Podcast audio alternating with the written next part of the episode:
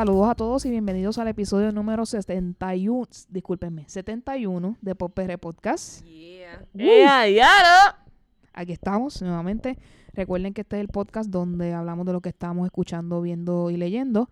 Antes de comenzar, siempre tenemos que dejarles saber quiénes somos Pop PR. Eh, simplemente los voy a mencionar porque no quiero que me cuenten cómo están, porque eso va a formar parte de este episodio, ¿verdad? En un segmento aparte. So, nos acompaña como siempre Luxana Alegrito y esta EU que les habla. Eh, saluden. Hey, hey. Eh, ahí, lo, ahí lo escucharon, están aquí. No cómo me están aquí. Sí, Pero, ¿verdad? Quiero, quiero dejar eh, que sus sentimientos afloren más tarde en el podcast, así que eh, para, ¿verdad? Eh, cogernos un break y, no sé, hablar de la cultura popular, que es lo que nos gusta, eh, decidimos entonces que el podcast de hoy va dedicado a la reina Selena Quintanilla. Salina. Anything for Salina. Eh, eh, Anything for Salina. Este, este tema surgió porque nuestra querida Luxana está leyendo arduamente y se está comiendo el libro de María Celeste Herradas llamado Selena's Secret. Y con esto, ¿verdad? Eh, nos pareció muy interesante que habláramos sobre ella y qué cosas Luxana ha averiguado acerca de esto. Así que, take the floor. Yeah, pues sí, pues eh, el libro, esto es como un spoiler del libro, pero quiero dar este pequeño disclaimer eh, a la gente para que no se sientan como que, que, que- que están recibiendo un spoiler. Mira, este libro salió hace 20 años y hay una serie en Telemundo que se llama Selena Secret, so es como que esto ya fue hace mucho tiempo. Pues nada, vamos a empezar con, porque yo, yo vi este libro en, este, ay, The Bookmark creo que fue. Y yo como que yo no sabía que Selena had a secret. Yo como que, there's a secret. There's a- Para el bochinche, para el bochinche. Este, sobre puesto bochinche. Pero nada, vamos a empezar, ¿verdad? Yo pienso que, que hay muchas personas que conocemos más o menos la historia de Selena, pero no todo el mundo. Y pues no está de más refrescar. Este, pero básicamente Selena Quintanilla Pérez fue eh, una cantante estadounidense de ascendencia mexicana. Y ella fue la reina de la música tejana, del Tex-Mex específicamente. Eh, yo me acuerdo de ella, yo sé que muchos de nosotros la conocemos a ella por su etapa de, de Amor Prohibido, donde ella tenía muchas cumbias. Exacto, sí, porque ya tenía eh, cu- cumbia de verdad. Y mucha gente, este, eh, en lo que he leído, el álbum que como que es como que este es el álbum de Selena, es Amor Prohibido. Ese es como que Sí, eh, yo, el- lo, yo lo tuve en cassettes. En cassette. Eh, yo creo que uno de los Oh, primeros cassette. uno de los primeros cassettes que yo tuve, yo creo que fue ese, actually. Ese era el que tenía como una flor. Sí, Pues Sí. sí, ese también yo tuve ese cassette. sí, tiene como La Flor, Amor Prohibido, Chico del Apartamento 512. Bidi Bidi Bom Bom, este, no me queda más. Este, o sea, todas, todas, las la, las super, Las que nos conocemos nosotros los, los millennials. Sí. Pues nada. Digo, este, eh, los millennials más cercanos a los 90 early. ¿Verdad? Porque hay una, yo pienso que hay una serie de, de millennials que, o sea, cuando la muerte trágica y luego pues J-Lo conocen a la Selena de J-Lo, pero no conocen a la Selena de Selena. Sí, muy cierto. Y también nosotros somos millennials, so estamos como que los millennials, pero probablemente las personas de generación X que son mayores que nosotros, que eran teenagers cuando salió Selena, tienen un bond súper fuerte con la música de ella, especialmente esa. Pero nosotros la, la cogimos ahí como que en el último álbum en español. Sí. Ella- ellos este, la tuvieron mucho antes. Pues nada, la reina del Tex-Mex, de la música tejana. Este, ella, eh, su padre, Abraham Quintallini, ella había tratado de tener un grupo musical y había fracasado. Él continúa su vida, tiene su familia. Este, como a los seis años eh, se enteran que Selena tiene este talento. Él inmediatamente eh, empieza a, a como quien dice entrenarlo. Eh, todo esto está también en la película, pero en un momento dado ellos tienen un negocio familiar que fracasa, están en bancarrota completamente y en este momento él decide irse de lleno enfocándose en, en los talentos de su hijo. Y en este momento está Selena la cantante, eh, A.B. Quintanilla, que es el que escribió la mayoría de las canciones de, de que Selena cantó en español eh, tocando el bajo y la hermana, la tercera, Suzette, tocaba la batería. Esto es como que The Jackson 5 es mexicano. Eso, eso te iba a decir, ¿verdad? Hay, hay muchos paralelos con la vida de Michael Jackson porque es lo mismo. Eh, Joe Jackson ahí este, cogió a Michael y lo pulió y muchas historias que se han dicho que él le daba con correa y con palos de escoba para que él estuviera, o sea, una disciplina brutal, así que... ¿sabes? Ambos padres son famosos por ser mucha disciplina, eh, borderline, abus- Son- considerado abusivo por muchas personas. Sí. Pero yo no creo que a Selena le dieran con la correa. No, no, no, pero o sea, esto es como que un general, tú sabes.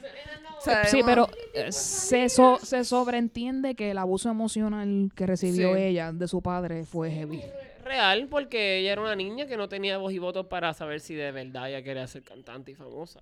Y este también ocurrió que ella no pudo terminar su, su carrera este, de la escuela superior normal. O sea, ella y tuvo problemas como que, que, hubo una maestra que quería denunciar a, a la familia de, de ella porque pensaba que no era saludable que ella estuviera eh, cantando todos los días hasta, hasta las 2 de la mañana, teniendo 13, 14 años. Y ella llegaba súper cansada a la escuela, súper desorientada. Eh, ella sí no tuvo una, una niñez real. Y esto, y esto cae inmediatamente a, el estilo de vida de ella y pues su, su muerte, su asesinato. Eh, ella básicamente no tiene amigos, no fue a la high school. Exacto, ella está con, con, con en el en el tour bus con su familia, excepto el, el guitarrista Chris Pérez, que es el único que, que, que no es como que familia de ella, so se casa con él. Ajá. Sí, pero como, como quiera está en el mismo círculo de personas, está más encerrado. Y era el BFF del hermano de ella. Y, y cool, como que fue un amor bien chévere, I'm sure, y ahí se querían un montón, y ella era la, la outgoing, y él era el tímido, excelente. Pero entonces, pues, ella de verdad estaba bien sola. Y entonces, ella, eh, en un momento dado, en sus primeros performances, Yolanda Saldívar, eh, es esta mujer que ella era una enfermera, eh, y nada, era una persona con muchos problemas económicos, en una familia bien grande, era la menor, y ella ay- ayudaba mucho eh, este, a sus familiares, eh, y pues este, económicamente tenía pues mu- mucha, este, mucha presión eh, con la situación de su familia. Y pues tenía una vida bien difícil y pues vio a Selena, se enamoró, como que wow, esta tipa es como que algo grande y ofreció ayudar para ser el, eh, la que dirigía el fan club, porque ella todavía no tenía un, un, un fan club. Entonces ella se convirtió en la que dirigía eso. Este, y le fue muy bien. Entonces ella empezó a, a desarrollar una relación con Selena, en la cual pues para, de cierta manera, eh, de Posesiva. afuera, de afuera parece como que son bien amigas. Y entonces aquí este, empezamos con un poquito de las cosas que, que, que leí en el libro, eh, saliendo más o menos. ¿Verdad? Unas personas diciendo, mira, de verdad eso es una, eso era una relación de empleada y jefa, otras diciendo era como BFF, otros diciendo, mira, pues de verdad Yolanda estaba como que creepily obsessed con Selena y este eh, intervenía para que otras personas no pudieran ser cercanas. Ella era la que hacía todo, ella era la intermediaria de todo, como que se obsesionó con ser como que la persona con el acceso y la persona que controla a Selena. Este, ya mucho, y causaba este, muchos problemas en la vida de Selena. Entonces Selena eh, está haciendo un éxito, está ahora trabajando su, su álbum en inglés a los 23 años, Dreaming of You, con la canción de I Could Fall in Love. También me enteré que, este, porque yo pensaba que ella había podido, pues, eh, lanzar su álbum en inglés. Eso salió después de ella ser asesinada. O sea, una tragedia. Ella le, le, le quitaron su vida. Ella a punto de lanzarse a lo que iba a ser, o sea, estaban diciendo que iba a ser la, la próxima Gloria Estefan, la próxima Madonna, o sea, estaban diciendo, esta- y ya, ya con lo poco que hizo, mira lo, lo que había, lo que había, lograr. exacto, so, lo que, lo que logró. So, pues nada, y la amamos. Entonces, este, eh, Selena eh, empieza su, su boutiques y aquí es la oportunidad de Yolanda de, este, aprovechar y hacerse más cercana. La, se convierte en la que dirige los boutiques. Boom. El papá de Selena se entera que Yolanda está robándole a la familia. Le hacen el approach. Este, eh, pues como Selena es tan buena y ellas tienen esta amistad, pues Selena se encuentra con ella en otros momentos, eh, dándole la oportunidad de dar explicaciones y porque supuestamente va a dar unos papeles.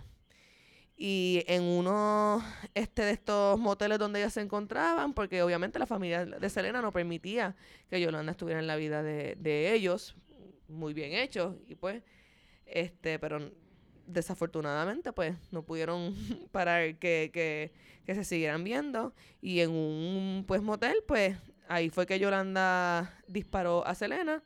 Fue en el hombro, le, le, le pasó por una arteria. Y pues eh, ella se, se desangró. Ella nunca tuvo break. Ellas le hicieron transfusión de sangre y un montón de cosas. Pero ella de verdad había llegado muerta al, al hospital. Este, porque eso fue una cosa también que, que utilizó la defensa en el caso de que como ellos eran testigos de Jehová y ellos no permiten transfusiones de sangre, y el papá de ella estaba como que no pueden darle transfusión de sangre porque somos testigos de Jehová. Y el doctor le dijo, primero que nada, ya se lo di, porque fuck you. Y número dos, está muerta. So, brega. eso, eso, eso, Brega. eso, eso pasó así mismo, porque el doctor dijo como que ni que, ni que no le des transfusiones de sangre a Selena, vete para el cara. o sea, Ya. no. We're, we're not having that. We're not having that. Obviamente cuando murió la cantante fue una catástrofe que fue bien sentida por la comunidad hispana, eh, al igual que pues todas, muchas, muchas personas, porque ella fue un super hit. Y eso es la historia oficial. Esto es como que la historia oficial. Y ya esto es bastante una fucking tragedia y horrendo. Esto no hacía falta, como que no hacían falta más elementos para que esto fuera... Y al día de hoy han entrevistado a Yolanda Millones desde la cárcel. Y ella todavía está en esta película. Dios mío. De que, de que ella está guardando el legado de Selena y que ella no, ella obviamente categóricamente ella no toca el tema sobre ese día y sobre la muerte, pero ella se presenta como todavía inocente, como si eso hubiese sido algo que nunca sucedió y para ella todavía como que en su mente Selena está ahí como, no sé, Sí, una cosa ella habla de. Selena como que si Selena se comunica con ella. Este, sí, sí. entonces ella, primero, ella, ella dijo que fue un accidente. eh, que ella estaba hablando con, eh, con, con Serena y se, y se se disparó por accidente. Y ella sostiene eso. Y que eh, lo que es- lo que ocurrió fue algo que fue un accidente, pero fue una situación creada por eh, los papás de, de Selena y el secreto de Selena. Y pues todo este build-up. Y eso fue bien negativo porque por un momento dado la gente pensaba, ah, el secreto de Selena es que Yolanda y Selena eran lesbianas. Exacto. Las muchas personas pensarían eso. Porque la loca esa seguía que si el secreto de Selena, que si el secreto de Selena, que sin ustedes, los padres, no le hicieron caso y la abandonaron y yo era la única. Y pues se, se- y pues la gente sabes que le encanta rápido Asumir todo, claro. asumir rápido. Huepa, eran lesbianas. Este, pero no. El secreto, este, pues, lo, lo descubrió María Celeste Arraraz, una tremenda periodista que fue la que consiguió la, la super entrevista con Yolanda Saldívar eh, back in the day, después de eh, del asesinato. Una entrevista donde pues Yolanda dijo un montón de incoherencia y lo que era. Y como que eh, Y continúa haciendo una. y continuó con eso. Y, y es bien, es, es tan, es tan horrendo, porque es como que esta tipa está bien delusional, pero contra, ella fue la que se asesinó a Selena, y aunque hubiera sido un accidente, es como que, loca, porque tú estás aquí como que yo tengo el secreto, como que everybody's gonna pay, like tú eres la que la mataste, estás, you're insane, you're insane.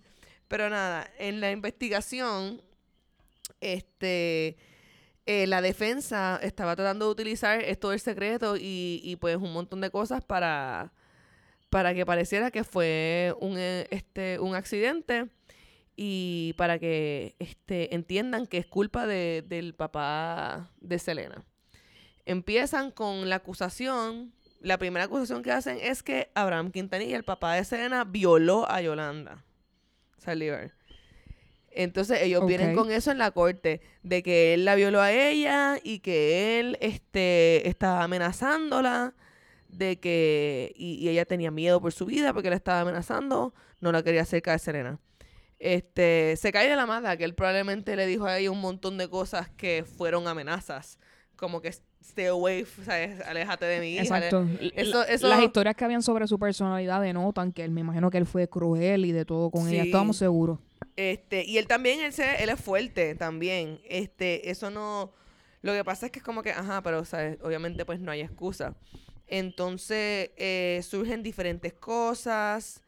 eh, y lo más notable, que pues esto no es el secreto de Selena, pero para mí esto es como que el, el breaks my heart.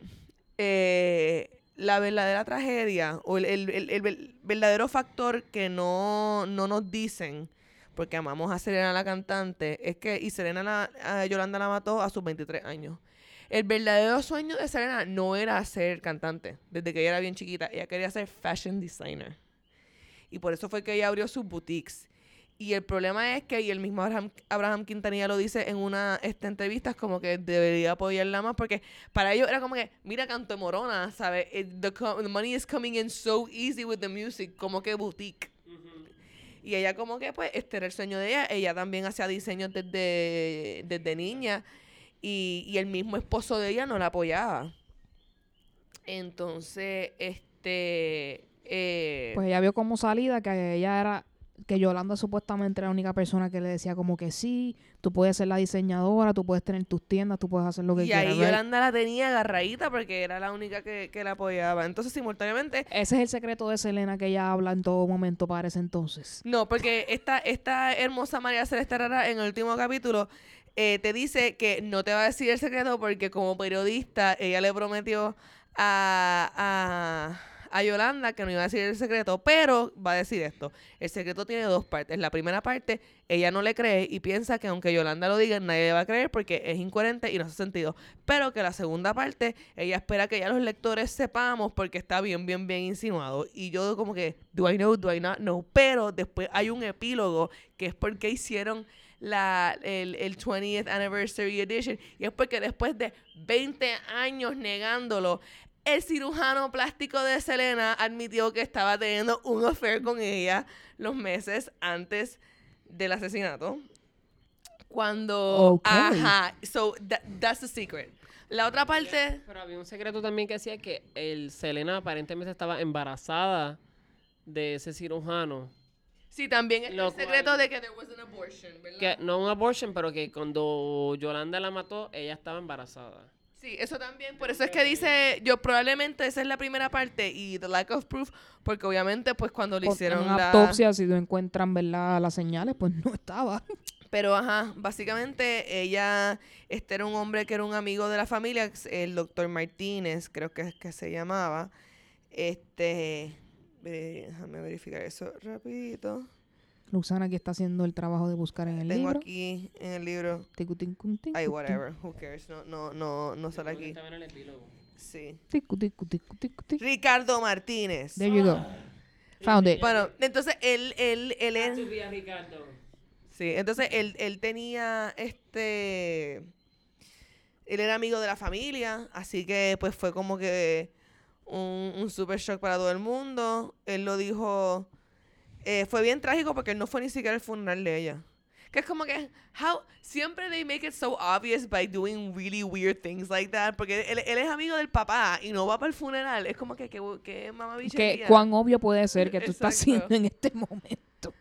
Este, pero nada, básicamente eso fue lo que pasó. Y para mí, yo leí este libro y yo como que antes, primero que nada, qué tragedia, que ya contra, está fabuloso que haya logrado lo que logró en la música, pero ¿por qué no podían apoyarla en su otro sueño de... Y podía ser un sueño compartido, o sea, ella podía hacer música quizás un tiempo Sí. y luego dedicarse después a la moda y regresar. Eso la gente lo hace todo el tiempo, so, Y no sé. simultáneamente, o sea, mira a, a freaking J-Lo, Rihanna, Beyoncé, todas estas mujeres. Tienen 20 mil negocios diferentes. Wow, mírense esto. O sea, ¿te acuerdan la película este, que ella cuando se muere le disparan, se cae un anillo? Sí. Pero hay una insinuación que ese anillo, pues entonces no fue regalado por Yolanda. Ese anillo fue regalado por el doctor Martínez. Yolanda lo, lo, Yolanda lo compró, pero eh, el, el Ghost Buyer había sido eh, Martínez. Y, Un clase de tea. y el último bochinche de, de T es que en ese cuarto 158 encontraron una maleta con ropa de Selena y dentro de esa maleta un work permit para Monterrey. Así que se especula que por eso es que, eh, que Yolanda pues la asesinó, que, que Selena está como que me voy a ir con mi amante. Súper elegante porque es súper famosa, como que how are you gonna hide? Ajá. Pero whatever. Exacto, que ella la Este- iba a abandonar para siempre y pues Yolanda no podía permitir Pero eso. sí, exacto, no, no es hiding, es más bien como que un probablemente hubo un goodbye bien fuerte or some shit. También sale en el libro que aparentemente esto está esto está bien dirty y básicamente eh, algo de lo- una de las cosas que dice María Celeste Arrara en el libro es que Yolanda Salivar es una mujer bien bien manipuladora. Los guardias, muchos guardias le creen. Ella entiende por qué eh, Selena tenía ese, ese como que miedo. Por ejemplo, cuando primero dijo Yolanda que el papá eh, de Selena la violó, se lo dijo a Selena. Y aparentemente Selena le creyó. Eh, el día antes de que ella matara a Selena, ella llamó a Selena y le dijo a Selena, este, me violaron en Monterrey. Y entonces Selena fue con ella, la llevó al, al, al hospital. Y entonces, eh, en corte, las enfermeras y las personas que vieron el caso estaban diciendo, mira, cuando Yolanda estaba contando, o sea, Selena estaba como, cuéntales, cuéntales. Y Yolanda estaba como que siendo bien rara y Selena estaba como que molesta porque parecía que las cosas no estaban cuadrando y Yolanda tenía los rasgos de una persona bien claramente mintiendo y bien claramente inestable emocionalmente. Eh, y... So, como que obviamente esta mujer era bien manipuladora. Mira el tipo de cosas que le estaba diciendo a Selena para, para su atención. Lo bien fucked up es que en un momento dado, cuando la amistad fue bien, bien profunda, eh, Selena le dio a Yolanda su diario porque Yolanda la convenció que como que iba a estar safe con ella porque ella es demasiado famosa para que eso esté por ahí. Ese diario no ha aparecido. Todo el mundo especula que está en la casa de la familia de los Salivar. Y todo el mundo está como que si esta cabrona un día decide publish eso, es como matarle una segunda vez. That's her fucking private. Exacto. Sus Life. pensamientos privados, claro. Y es como que... Lo cual, obviamente, sería bonito para compartirlo con la familia, pero no es un, algo que tú compartes con el mundo entero después de que una persona lleva años muerta porque tú la mataste, ¿sabes? Como que... Sí. So, es como que es, es bien, esta mujer, Yolanda Saldívar, es bien manipuladora, está súper loca. Eh, ha tratado de tergiversar eh, la imagen de una figura que verdaderamente eh, en todo momento era una muchacha, fuck, solamente 23 años, bien simpática, se tuvo que casar con el guitarrista que era lo único que no era como que sangre en su banda, just una persona súper nice, este, y pues súper trágico. Así que yo estaba shock. Y ese es el, ese es el bochinche de Selena. Salina Secret. Pero para mí yo creo que lo más increíble de todo eso es que nosotros tenemos una imagen este bonita que, a- que aún podemos seguir recordando y eso pues, pues, yo creo que es mejor recordar a una persona por la esencia que dejó a lo que luego de que ella estuviera aquí para poder defenderse. Sí, eso es lo más fucked que Selena no está aquí este, para defenderse. Y, pero, eh, una cosa que dice María Celeste al final es como que, mira, literalmente de todas las loqueras y las cosas reales que dice la Yolanda esa, no hay absolutamente ni una sola cosa que, en mi opinión, eh, cause que uno debe de pensar que Selena es una mala fue una mala persona o cualquier, o sea, ah, fucking, tenía fucking más que 23 años y estaba sola y, y tuvo un amante. Porque Everybody does that. son cosas, son cosas que pasan y pues uno ah, pues, puede juzgar porque obviamente la gente que have been cheated on se encabronan y pero también pues la vida es compleja, fucked up shit happens. Se brega. Yo, ¿verdad? Entiendo que, que, que ella una, probablemente ella era bien ingenua y, y se sentía bien sola y no tenía a nadie. Y kind of sounds como que este dude que era mayor kind of swooped in there. Exacto. Es una persona de afuera que, que tiene vida, que tiene quizás ha tenido otras experiencias que ella no ha tenido y a lo mejor she got literally como nosotros estábamos starstruck, starstruck con ella, pues ella vio como que wow, esta persona eh, pues le llamó la atención y pues things happen. Y bendito Chris Pérez está en denial. Él dice que eso no pasó y que cuando Selena murió ellos estaban happily married. Mm, bendito. Triste su caso.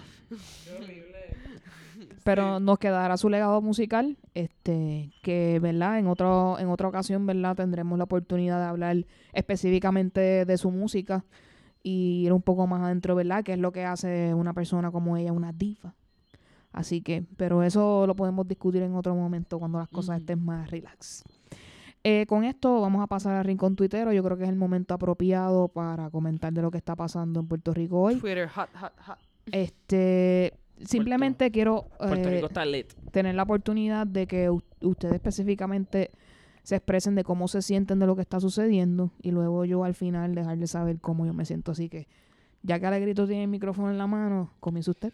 Pues mira, yo en completa indignación con esta situación que en Puerto Rico está ocurriendo, como todo el mundo ha expresado, pero más que todo yo creo que lo que uno tiene que hacer mención es que es una persona que hasta con pruebas, con evidencias y con un regre- re- repleta información que lo puede sacar a él de su posición como gobernador, sigue tergiversando los medios para su favor y eso es lo más lamentable, pero sin embargo, haber estado ayer en la marcha del 17 de abril del 2019, como se convocaron los artistas René, Bad Bunny, Ile y otras personas a que hubiera ese espacio para que nos paráramos frente al Capitolio. Este, Ricky Martin también, perdón, no lo mencioné.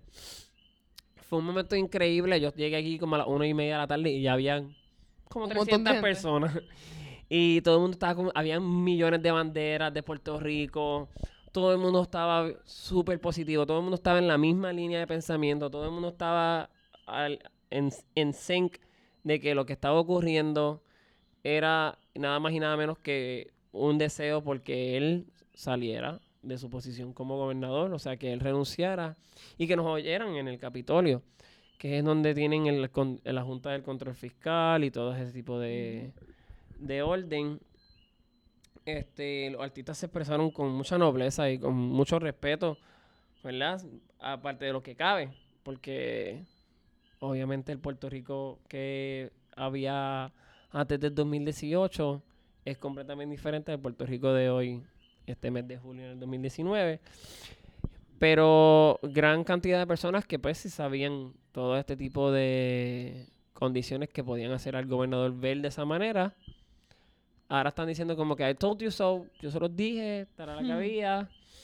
Y pues aquí nosotros lo hemos discutido millones de veces, la cantidad de injusticias que ese gobernador ha, ha prolongado desde años, an- an- año, año, año antes, porque él es simplemente el hijo de un ex gobernador que fue completamente corrupto. Y este hombre, este individuo que es Ricardo Rosselló, es su hijo, una persona que probablemente sí quería ser gobernador, pero también lo prepararon para ser gobernador, para continuar ese lineaje de, de desfachatez y de misoginia y de homofobia y de un momento en el tan frágil en la vida de las mujeres y de las comunidades minorías. Siguen siendo utilizadas, maltratadas, violadas, matadas y ellos allá arriba riéndose de nosotros en un chat de 889 plus páginas. Eso es todo. Casina, casina. Pues, este. De. de este- este- esto se, eh, se puso tan intenso en un momento. Estamos como que. Vasito de plástico. Y se sintió como que. El, el ruido como que. Clon, clon, clon. clon. este. Yo no sé ni, ni, ni, ni qué decirle cómo me siento. Porque ahora mismo. Al principio de la cosa, yo estaba como que bien, como que, ah, it's hopeless, everything is so hopeless en Puerto Rico. ah.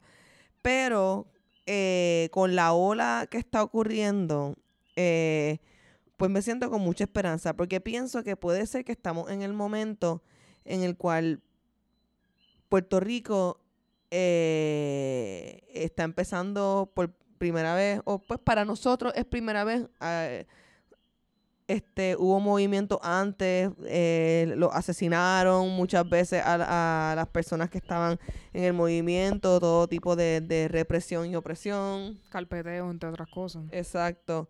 Este, pero para, para el mundo de, de, no- de nosotros, esto es como que la primera vez que, que se está diciendo como que fuck this, basta ya. Y para mí es maravilloso porque yo sé que nosotros estamos en, hemos vivido desde chiquitos, desde que éramos chiquitos con el cuentito de que como que el boogeyman de la independencia y como que hay que estar agradecidos de Estados Unidos y, y como que seguir las reglas y pues siempre todo es corrupto, pero así es que es y se acabó. Y, ay, ¿por qué la gente, si todo el mundo sabe que es corrupto, siguen votando por los mismos partidos? Pues nadie sabe, no sabemos por qué lo hacemos. De verdad que no- nos paramos por la mañana y hasta tomamos las acciones y no sabemos ni por qué lo hacemos. es que es casi así, es casi así. Este, pero, eh, por ende, esto para mí es un momento, pues, como dice todo el mundo, es un momento histórico. No quiero pompearme demasiado, porque a mí me consta y a todos, ¿verdad? Es bien obvio, Ricky no va a renunciar. ¿Sabe? Ahí puede verse lo que se vea, puede pasar lo que pase. Y para él es como que, no, que esos son dos o tres que están protestando, pero eh, cuando votaron decidieron y la próxima vez que van a decidir es cuando vayan a votar. O sea, él está decidiendo que así es que funciona y se acabó. pero, ¿verdad? Nosotros sabemos que, que en un gobierno democrático el pueblo es el que este el que manda y en estas situaciones de corrupción el pueblo puede decidir que, que, que no que no va a estar el, el gobernador. Y pues yo pienso que hay suficiente presión y casi todo el mundo piensa que hay suficiente presión que ya es como que mira ya no se te está preguntando no se te está preguntando si vas a seguir eh, con, eh, tratando de reconciliarte o si te vas porque él siempre como que pues voy a seguir reconciliándome con el pueblo este pero nada No, Eh, él- yo no sé ni quién lo apoya, pero yo me imagino que tiene como un ban- nada más lo puede contar con las manos, con las dos, las dos manos. Algo así. Este, pero nada, para mí es una cosa bien complicada. eh, pero overall, pienso que ha sido, ha sido una experiencia bella la marcha. Este, y me imagino que ahora vamos a entrar más en detalle con ciertas cosas. Después de que eh, uno diga lo que ya ha visto y, y- siente. Eh, pero más que nada es positivo que estemos haciendo algo Sí, es verdad. Yo creo que las marchas y el postear nuestras emociones, yo creo que es lo mejor, la mejor manera de poder expresar todos los sentimientos que tenemos para poder distress y desencadenarnos y poder tener ese espacio para que todo el mundo nos siga leyendo. Ok, este, gracias a ustedes, ¿verdad? Por darle a los que nos están escuchando su sentir al respecto. Eh, yo no quiero abordar ya mucho en el tema, ¿verdad? Porque ya las redes sociales están inundadas de toda la información. Eh, yo solamente, en cuanto a eso de la información en particular, les pido que eh, tengan cuidado con los fuentes que leen. eh, busquen, ¿verdad? Las fuentes que realmente valgan la pena según su juicio, su manera de pensar, ¿verdad? Eh, no todo lo que les dicen, positivo o negativo, es totalmente cierto, así que eh, sepa diferenciar en lo que trae opinión y datos. Eso yo lo digo así. Estos días para mí han sido duros. Eh, como yo le he dicho muchas veces aquí en el podcast, eh, yo padezco de ansiedad y ahora mismo está en high. Eh, dormir se me hace un poco complicado. Eh, estar trabajando en la oficina es bien intenso porque uno quiere estar viendo la información, buscando los updates, tratando de ver si al fin ese tipo decide hacer lo que tiene que hacer por Puerto Rico que es renunciar y no sucede. Cómo la gente se une, trata de marchar. Eh, yo hubiese querido participar en todas estas eh, demostraciones, pero entre mis compromisos de trabajo y como yo me siento emocionalmente, y disculpen, ¿verdad? Que mi voz esté un poco craqueada, pero eh, no puedo ahora mismo emocionalmente ir a un lugar y presentar algo cuando por dentro estoy bien nerviosa y bien destruida. Eh, es que la razón por la cual me siento más así es porque toda la gente justificando cosas que no tienen justificación alguna. Y uno pierde la esperanza, mano, porque gente que no quiere ver la realidad y está cegada por ese historial, ese historial familiar de que tu abuelo, tu abuela, tu abuelo votó por el mismo partido y tú tienes que seguir el mismo dictamen y la misma cosa de la gente que has hecho millones y millones de años y no quieres abrir los ojos y tratar de entender cuál es la mejor perspectiva, o sea, tratar de entender un poco la perspectiva de los o- otro lado es desconsolador. Eh, mucha gente, ¿verdad? Con cabeza dura, que no, que no quiere ver la realidad y eso me desalienta mucho. Eh, pero por otro lado puedo ver, eh, mi Twitter está lleno, lleno, lleno de miles y miles de tweets apoyando esta causa. Me da mucho, mucho, mucha felicidad, me da mucha eh, esperanza por ese lado, pero los comentarios absurdos y Y sin base. crueles me hieren lamentablemente mucho más. Por eso, eh, si ustedes han visto mis redes sociales, no he posteado mucho. Sí he puesto, ¿verdad?, los hashtags, porque lo siento, ¿verdad?, y es necesario, ¿verdad?, regar la voz y que tanto ustedes sepan que yo los apoyo 100%, pero que otras personas que están, eh, ¿verdad?, que nos siguen fuera del país y otras cosas sepan que estamos eh, apoyando la causa. Eh, sí hubo una cóctel molotov que eso es ridículo, porque en Puerto Rico la gente no sabe hacer eso, porque en Latinoamérica es y en Europa es súper común que eso suceda, pero en Puerto Rico, ¿qué demonios saben? Nadie sabe de eso. Fuegos artificiales fatulos detrás de una línea policíaca. Por favor, o sea, eh, esas, son las, esas son las noticias y la manera en que quieren tergiversar la historia que me hiere profundamente. No, y que se ven, se nota el montaje porque no es que vivimos en una época donde nada se puede ver. Una- Es sloppy, es sloppy. Los policías como que ni, le- ni les importa. Se nota que es de embuste y ni les importa. o sea, vivimos una época donde todo el mundo tiene una cámara, donde todo el mundo está live, donde todo el mundo está accesible, todo el mundo está grabando. Tú no sabes quién te está viendo. So, alguien va a poner una información que te va a revelar tu dato falso. Así que eh, con esto les digo, ¿verdad? Que los apoyo 100%, que continúen la lucha, ¿verdad? Aunque sea cuesta arriba, aunque hasta sea el último día de su gobierno y el último día de su gobierno él decida renunciar, valió la pena. Todo el esfuerzo y estar detrás de él todos estos meses que quedan, porque es necesario, ¿verdad? Que se haga algo inmediatamente. Por otro lado, también quiero eh, comentar acerca de que mucha gente está comentando, y esto es otra cosa que de verdad me, me saca de mis casillas, la gente diciendo, no es simplemente sacar a Ricky Rosselló, es lo que viene después. Lamentablemente lo que viene después es un proceso lento, es algo, ¿verdad?, que tiene que cambiar las leyes y la manera en que hacen las cosas en Puerto Rico. No, pueda, no van a cambiar de la noche a la mañana, ustedes tienen toda la razón. Pero es un paso adelante. Así que no debemos minimizar lo que está ocurriendo porque simplemente no sabemos lo que va a ser mañana, porque el presente es realmente lo que nos importa ahora mismo. Eh, vea todas las marchas que sea necesario, vela por tu seguridad, pendiente a algunos posts los que sean de fuentes correctas, ¿verdad? Donde te verifica, están poniendo las imágenes de los policías encubiertos que están tratando de verdad eh, estar por detrás de uno, tratando de, pues, de desalentar a la gente y, ¿verdad? Hacer las desfachateces y los trucos esos que hacen para tergiversar la historia, así que usted esté bien pendiente todo el tiempo de quién está a su alrededor. Eh, con esto yo creo que podemos pasar al faranduleo, ¿verdad? No, Sí, sí, sí. Así Vamos que a- les agradezco, ¿verdad? Que hayan podido compartir lo que sienten y, ¿verdad? Este, No, gracias a ti, obviamente por uh, con tus sentimientos sinceros, que a los que nos oyen pueden Pero a- a, lo mejor no estoy ahí físicamente, pero eh, en espíritu y en esfuerzo sí lo voy a estar. Claro.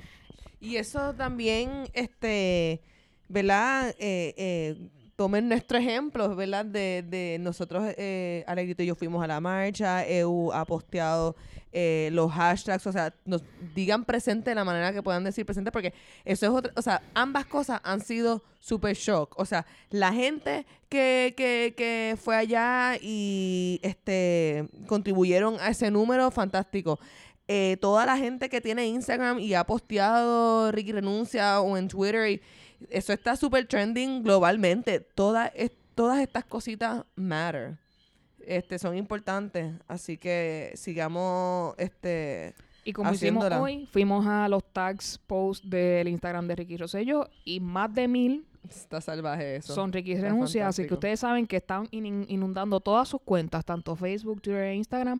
Y si usted quiere ir un paso más adelante y quiere eh, eh, flaguear la cuenta eh, como inapropiada o lo que sea, si usted ad- adelante, si él no tiene manera de cómo comunicarse con el pueblo y decir todas las desfachateces y mentiras que él diga, pues mejor También. callarle la boca. Vamos entonces al faranduleo, que hay dos o tres cositas aquí que han pasado en lo que hemos estado, ¿verdad? Concentrando en lo que Siempre hay no es Puerto Rico. bochinche. Siempre hay Así que-. Lo más reciente que leí es muy triste. Eh, la serie DC Titans tuvo que eh, parar la producción porque uno de sus doubles murió en un accidente haciendo un stunt en un carro. Así que muy triste ver esa situación. En la así que, producción. correcto. Qué Eh, fue un, horrible. stunt- eh, fue un stuntman eh, hace- en un, pues haciendo una pirueta en un vehículo, aparentemente alegadamente murió. Este no es el único caso. Recientemente no recuerdo si fue en qué película fue o en algo que otra persona también ha muerto. Así que estas personas tienen un trabajo este, bastante peligroso. Así que eh, son riesgos que ellos se toman, pero muy triste la situación. Eh, Thor número 4. Yo no sabía que venía una Thor. Yo tampoco, yo la vi yo y yo, oh yes, baby. De, pero es con él, es con Chris Hemsworth. Esa, esa es mi pregunta. ah, porque puede ser la chica. Que también va a ser la actor ahora. Ya le pasó como que la actor. Sí, eso es lo, eso es lo que no sé. Este, Mm. el director va a ser Taika, Taika Waititi. He visto muy buena, un buen hype acerca de él como director, así que vamos a ver, we'll see about that. Eh, Javier Bardem. Escogido para ser el rey Tritón en La Sirenita. Yes, people. Javier Bardem, King Triton, Little Mermaid. Esta película ha Ah, cogido un... Como cuando tú te vas para Guabate, pero no querías ir para Guabate y querías seguir yendo para Calle. Te tiraste para, para Sidra. ¿Y vieron, Ahí. vieron, vieron el príncipe. Estoy, he visto Harry Styles. Ok, ahora Prince Yo Eric. tengo una verdadera pregunta. Si toda la película ahora va a ser en el Caribe, ¿por qué el príncipe es rubio y con ojos azules y tan blanco? Porque se perdió un crucero en el viejo San Juan. No Yo estoy idea. como que, ay, esto es como que la historia de como que de, no sé, como que el white guy ser Prince Charming, como que, no sé. Hubiera sido más interesante, no sé, ¿verdad? Ya que se fueron por ese lado de coger a Javier Bardem, que evidentemente se va a notar un, un acento al hablar Eh, en me huele que él no va a ser rubio. I think he's gonna be black haired as he is. Exacto, pero... Me huele. Sí. Sí, pero eh, sí, lo que dije de, ¿verdad? Obviamente estoy referenciándome a- a A Harry Styles. Sí, sí, que... No, y también Javier Bardem es como que tan blanquito, tan mucho más blanquito que la muchacha. Yep. Sí, no, que va a ser un Para mí- poquito... para mí está súper awkward. Eso es lo que... Lo que... Maybe, para el beneficio de nosotros, por lo menos yo sé que en la película número 3 de The Little Mermaid presentan la muerte de la mamá, que se llamaba Atena. Pueden presentar una Atena trigueña, negra. No sé, Exacto. así They're gonna mix it up like O sea, real por bad. decirlo así, porque el hecho por el cual, esto es un spoiler pequeño, pero el hecho por el cual King Triton no quiere que la sirena se case con el príncipe Eric es por el hecho de que los humanos mataron a la mamá de Ariel. Así que, that's why he doesn't trust este, humans. Estos humanos son... Javier Son Bardem. Mm, y- tristes. Vamos a ver. Así a que... mí me encanta Javier Bardem. De hecho, tiene una película súper buena en Netflix.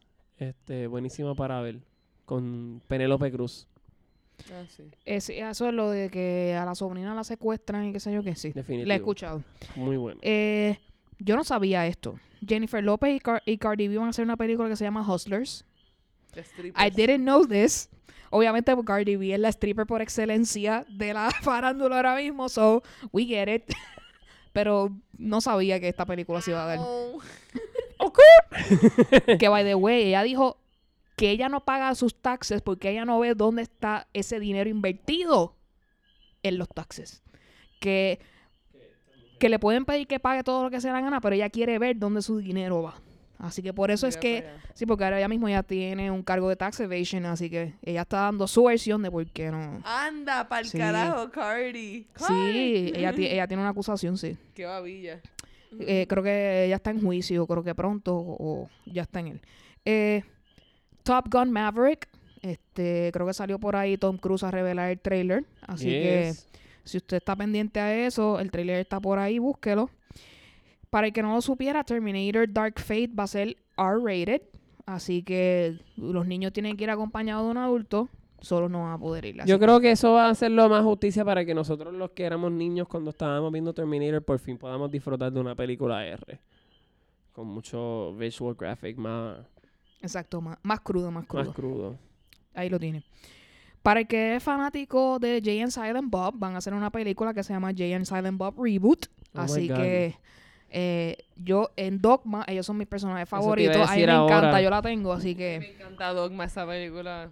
Esa es una de mis películas favoritas de, de niño, que era comedia y yo podía verla y verla y verla y verla y verla y como que sentir que era vida real, algo así como que bueno, era bien increíble. sí. Alanis Morissette, Selena, Selena, no, este Salma Hayek, todo el mundo ahí como que... Ya, eh, eh, es una película interesante. Si no la has visto, vela y nos deja saber en nuestras redes para que nos deje saber qué piensa. Agents of Shield, la séptima temporada va a ser la última. Como quiera ya Agents of Shield había bajado turbulentamente, ¿verdad? Porque mucha gente no le gustó eh, el giro que dio la serie en algún momento, así que han decidido pues ya terminarla por fin. Eh, It Chapter 2, hay trailer por ahí, si a usted le encanta esas cosas de Ese ver trailer está payasos al garete, bien triggering. Yo estoy para eso, yo estoy para eso. A mí me encantó la primera película este que crearon para ahora, ¿verdad? La, el remake. Para mí fue... Me explotó la cabeza. De hecho, eso- esa película yo la vi antes de, de María. Y hay una escena que como que... Como que se me quedó mucho en mi cerebro y por la noche casi no me podía dormir. Porque veía mucho a Pennywise. Como que en el pasillo de mi cuarto. So, como que siempre me acuerdo de eso. Muy fuerte. Yo no quiero saber nada de eso, nada. nada. No es necesario. No era como que estaba en completo shock, pero estuvo fuerte. There you go. Gossip Girl. Yo estoy un poco confundida con esta noticia. En algunos lados leo que es un reboot y en otros lados leo que es un spin-off. Estoy confundida. Pero yo, yo también estoy confundido porque lo que se ve es como si el personaje que es el de Blake Lively, ¿verdad? Eh, Blake Lively es que se llama la actriz que es, Serena Van der Woodson. Se- Exacto. Pues el personaje de ella está o regresando a lo que era o se ve como si ella est- estuviera desatando el, el avispero de nuevo.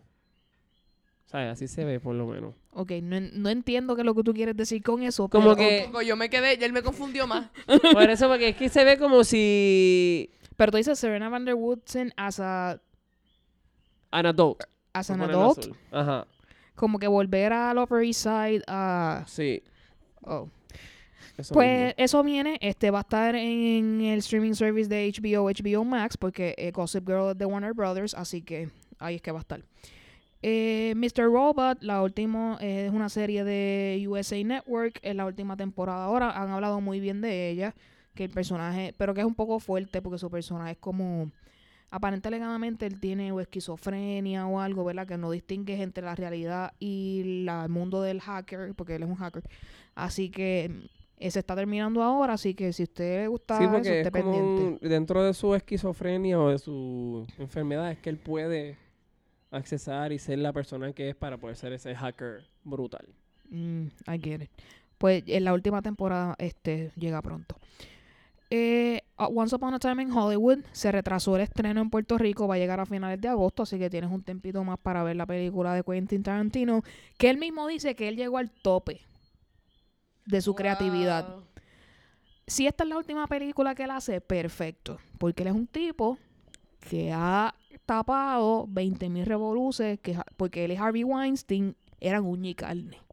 Así que este tipo, por detrás de, de este maravilloso director, es un hijuela. Así que, si ya no está más haciendo películas, muy bien, perfecto. Sí, ya, que llegué a ese tope con esto y nos fuimos. Exacto. No me molestaría si no hicieran ninguna otra película.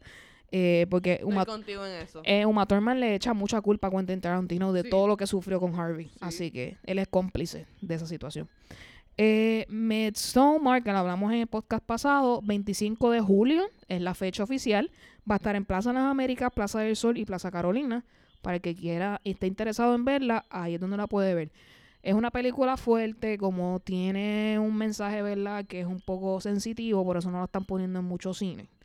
¿Verdad? Para que no mucha la gente changa no lo pueda ver, así que eh, ahí están, ahí lo puedes ver.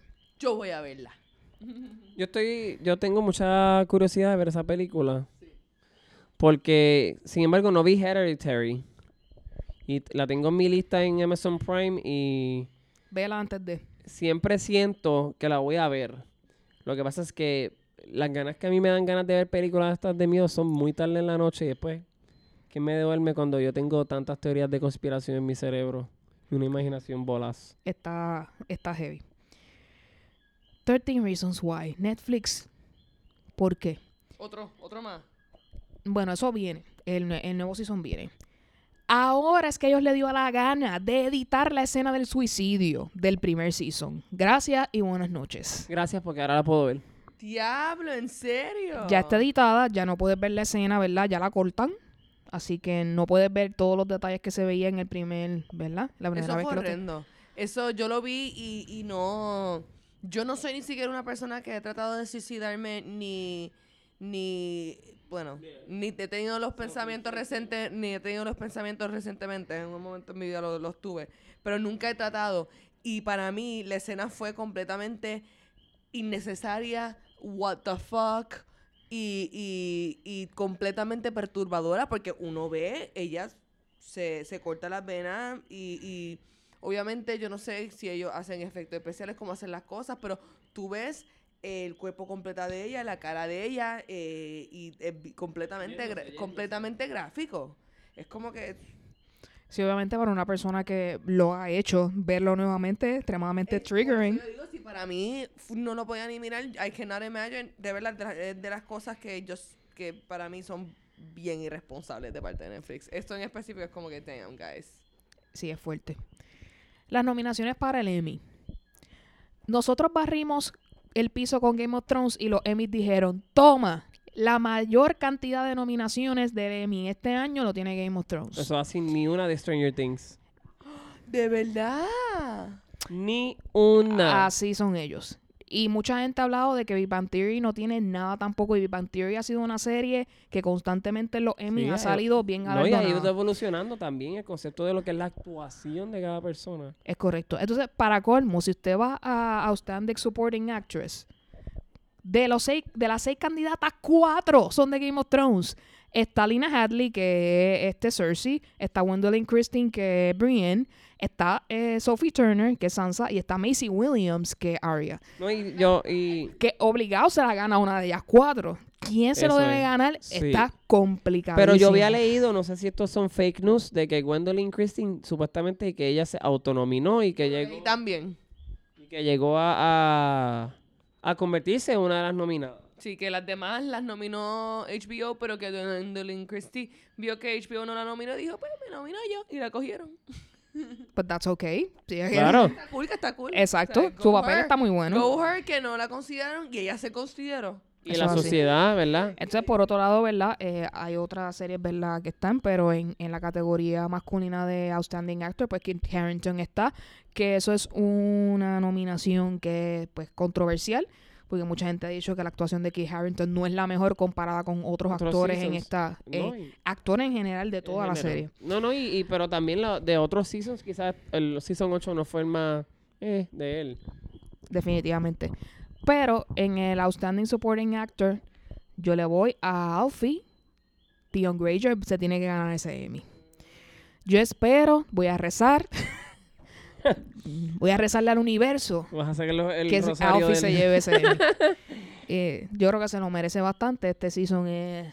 Yo no este estoy, season yo- el yo anterior. de los Emmy, fíjate, aunque respeto mucho a Gwendolyn Christine, yo se lo daría a, a Sansa.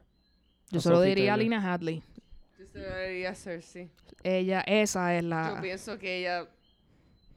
Pero nada, vamos a ver qué pasa. Nada, aquí no voy a poner el color en mi... Macy Williams y Sophie Turner, ya- esto es lo- la primera actuación de ella y les quedó brutal a ambas. Pero sí, yo estoy como que, como que la actuación de Cersei para mí. en mi opinión. Eh, por ahí está el video de Joey King, que es la chica que hace de Gypsy Rose Blanchard en The Act, que se llevó Ujú. la nominación por este Outstanding Actress. Y el video está brutal, brutal, brutal. Como ella llora, a- pero da tanta emoción, brutal. Entonces ella llama a Patricia Arquette, que ella está nominada por otra serie, por otra cosa distinta, pero... Y felicitándose ellas dos, Sí, no, y- como y- que... Awesome. reconocen ambas que son talentos que, pues... Y eso es una serie que sí que en verdad ha sido conmovedora. Sí, así que si todavía no has visto The Act, está disponible en Hulu, véalo. Vamos a pasar por aquí la paginita. Ok. El traje de Supergirl en la serie de CW cambió. Y está todo el mundo revolucionado porque Supergirl tiene que tener la faldita y bla, bla, bla. No tiene que tener la faldita, nada. Dejen a Supergirl quieta. No, yo no siempre... ¿Verdad? Eh, La, la faldita como que era su trademark más reciente. Como que el nuevo... El viejo yo sé que sí, pero no sé el más reciente. Yo vi, a mí me da risa porque yo vi la foto y yo hay algo diferente. Ella no tenía pollina antes, era. Era... hmm, Y después, y después leí que era la falda y es como que está, está cool el nuevo porque está como que more powerful. Exacto, Como eso es lo que yo, eso es lo que iba a decir ahora, que como se ve como que más. A mí lo que más me parece face. increíble es que la actriz que hace de Supergirl, La amo. que yo también pienso que ella es excelente, pero que saber que ella salió en Glee en un season súper patético, porque los dos seasons de ella son... Y no me gustó tanto el personaje tampoco. No, era horrible. Ella se redimió cuando, cuando salió en Super yo, yo a esta tipa y después, y la amo. igualmente fue igual. Yo como que... Igualmente fue igual, me tiré una riquillada, este... Pero sí, eh, fue un sentimiento como que, wow, esta tipa sí para hacer otro personaje y le queda excelente. Eh, se me olvidó decirles que Queer Eye está nuevamente nominado. Y, Jonathan Van Ness nuevamente está dominado por, las por las dos, por Game of Thrones, el último season, y por Queer Él Eye. va a ganar. Así que Él va a ganar. eh, él Ese es mi está bebé. bien adelante. I think so. Va a ganar. Yo no me recordaba de esto, Corillo. La película de Cats. Yo no me acordaba que esta película venía. A mí se me El, había tra- olvidado el también. trailer con Jennifer Hudson y Taylor Swift ha causado una conmoción de gente horrorizada por lo que están viendo. No. Ustedes si con- lo han visto, déjenme Taylor saber. Swift. Sí, es Taylor She's Swift. such a bad actress. Así que vamos a ver qué pasa. Este, Luzana, si tú tienes algún comentario, porque están Es mirando como que... Es que, es que, es, que es, es un poquito, yo creo que estoy tan contenta porque yo no había visto un reaction, yo solamente vi el trailer y me quedé como que, ¿qué es este, qué es este, este método CGI que están utilizando para estos humanos gatos? es que está, está weird, no, no decidí si me gustaba o no. Porque yo entiendo que es complicado, ¿verdad? Obviamente no, no. Es que ¿por qué lo hacen? ¿Por qué lo hacen? Es como, Yo no sé. es como que yo quiero ver gatos de house cats de verdad, como que y gente haciéndole las voces. Yo no sé... está, está qué raro. pensar. Está raro. Anyway. Por otro lado, R. Kelly está debidamente arrestado por sexual abuse charges y fin. de este arresto va a ser bien difícil que él salga. Lo estoy viendo como un poco abogado en este asunto, así que llegó el momento. Stay in jail, dude. No Para salga. mí, ¿verdad? Volviendo a que estaba hablando de Cats, el, el elenco está bien épico. Tiene un elenco. Lee, lee, además de los dos que dijimos. Taylor Swift, James Corden, que es el de. El. De Car Carpool, Ride, el de Carpool. Karaoke. Jennifer Hudson, Ian McKellen, Idris Elba, Judy Dench, Jason Derulo, Rebel Wilson. Rebel Wilson. Hay muchos gatos ahí en esa. Ahí exacto. Par de gatos. Y gatas. Voy a cerrar con esto. Los gringos tienen ahora una obsesión brutal con la serie Love Island. Esto es como un Jersey Shore, pero aparente alegadamente en una playa o algo. Y es- parece como que entre tratando de que match up en el amor. Y, pero yo he visto que la gente, pero los gringos están hardcore pendientes de esta serie. Como que la gente está loca. Eh, si alguno de ustedes la ha visto, que por favor nos deje un mensaje en nuestras redes, en nuestro email y nos deje saber qué demonios es esto y por qué todo el mundo está pendiente a esta cosa. No lo entiendo. Let us know. Con esto pasamos a las recomendaciones de la semana y quiero que Alegrito nos recomiende algo.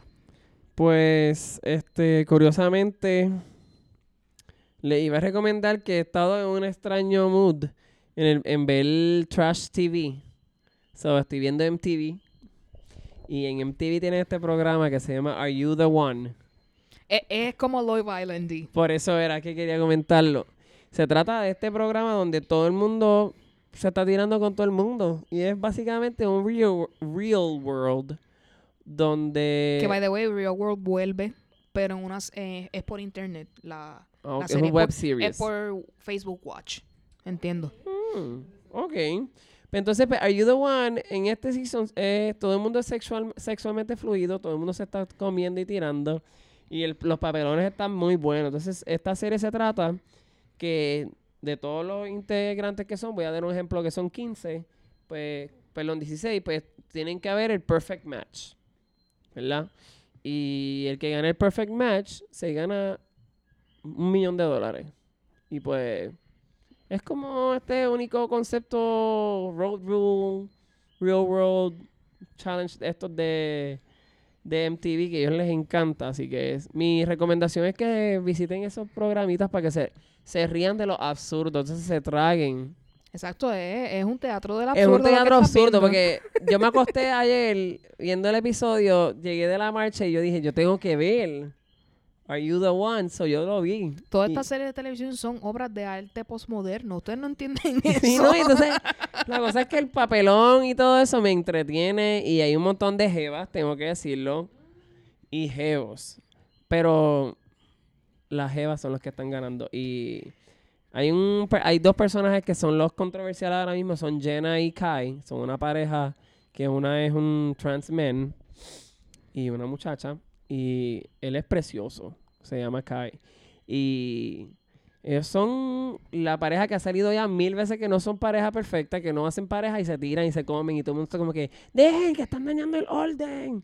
Porque si no se ocurre el orden, votan a los integrantes. Así que tú tienes peor chance de conocer a tu pareja ideal. No es el mejor chance, sino el peor chance. There you go.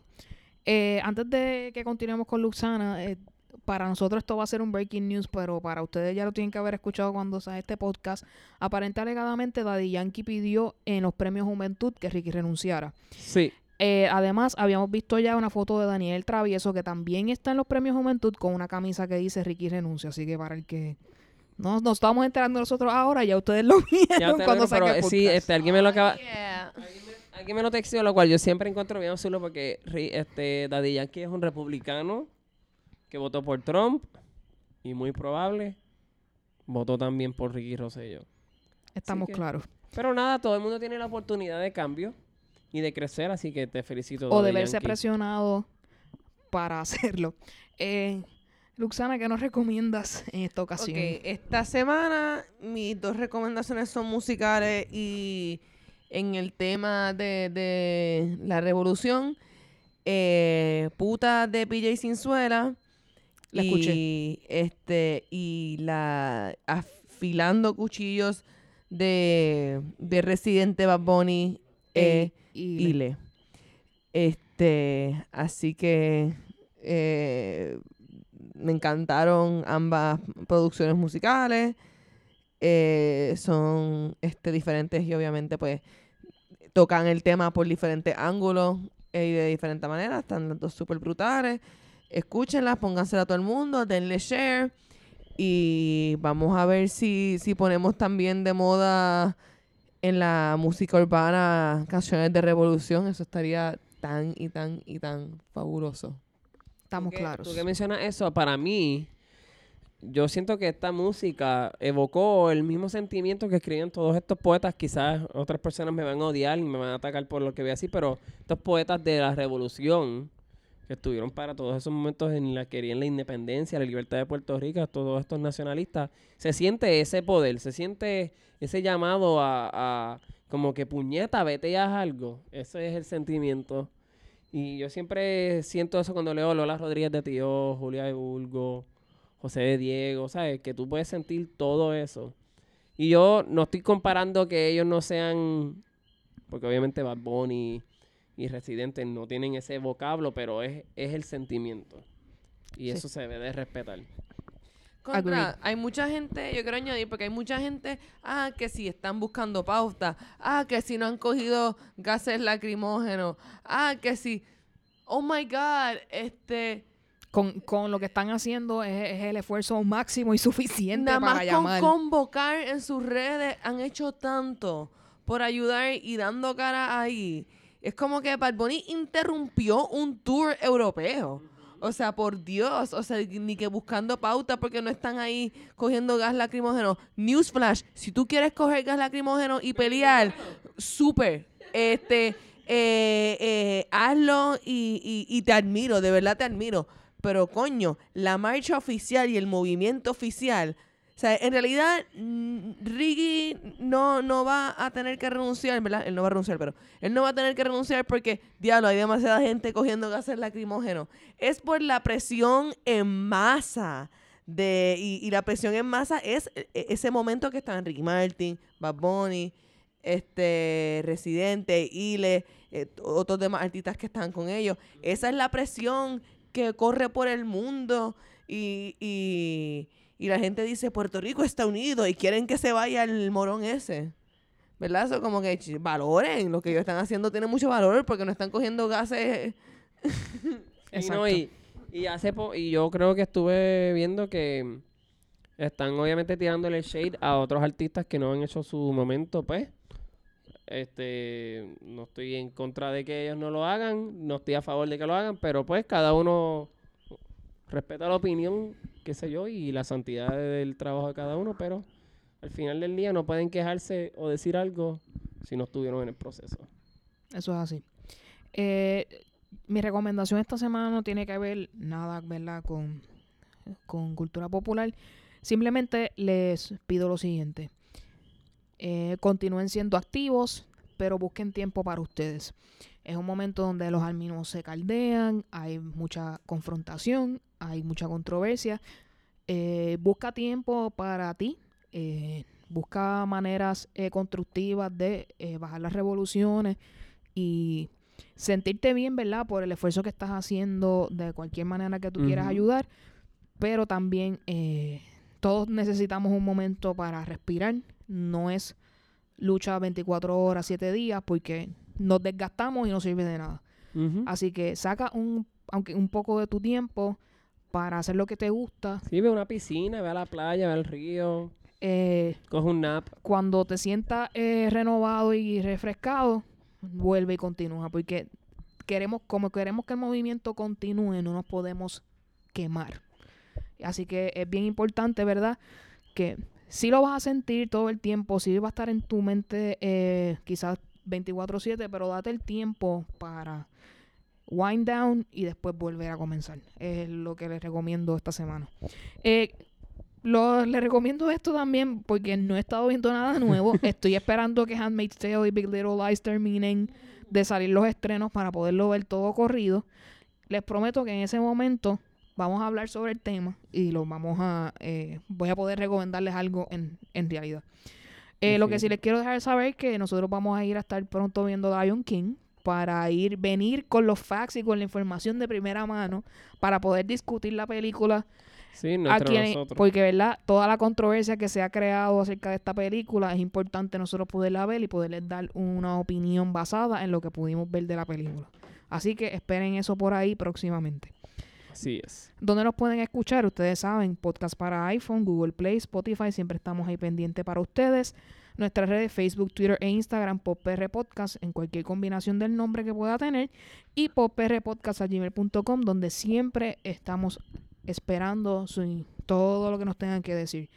Sus, eh, sus comentarios, sus correcciones, ahí es el lugar donde pueden vaciar todo lo que quieran y dejarnos saber su pensar. Eh, rápidamente, ¿dónde nos pueden conseguir, Alegrito? Me pueden conseguir a mí en Alegrito PR Twitter o Poemas en Instagram y a todas esas personas que me han escrito o me han hecho un acercamiento por el podcast. Este, saben que siempre estamos a su disposición y nos encanta que nos escriban y nos digan que nos están oyendo y que participan de nuestras discusiones y nuestros diálogos que siempre son para ustedes y para nosotros también tener otro momento para hablar y reunirnos. Claro que sí. Luxana, ¿dónde conseguimos? Luxana Music en Instagram y en YouTube y Luxana en Facebook. A mí ellos me pueden conseguir tanto en Twitter como en Instagram en Vicios Vacíos. Antes de continuar, queremos dejarles saber que aquí contundentemente estamos apoyando a Puerto Rico en este momento. Eh, nuevamente dejamos saber a Ricky Rosselló que no es nuestro gobernador, debe renunciar ya y la transición a un nuevo gobierno debe empezar inmediatamente. Yay. Con esto los dejamos. Muchas gracias por escuchar y nos vemos en el próximo episodio. Bye. Bye.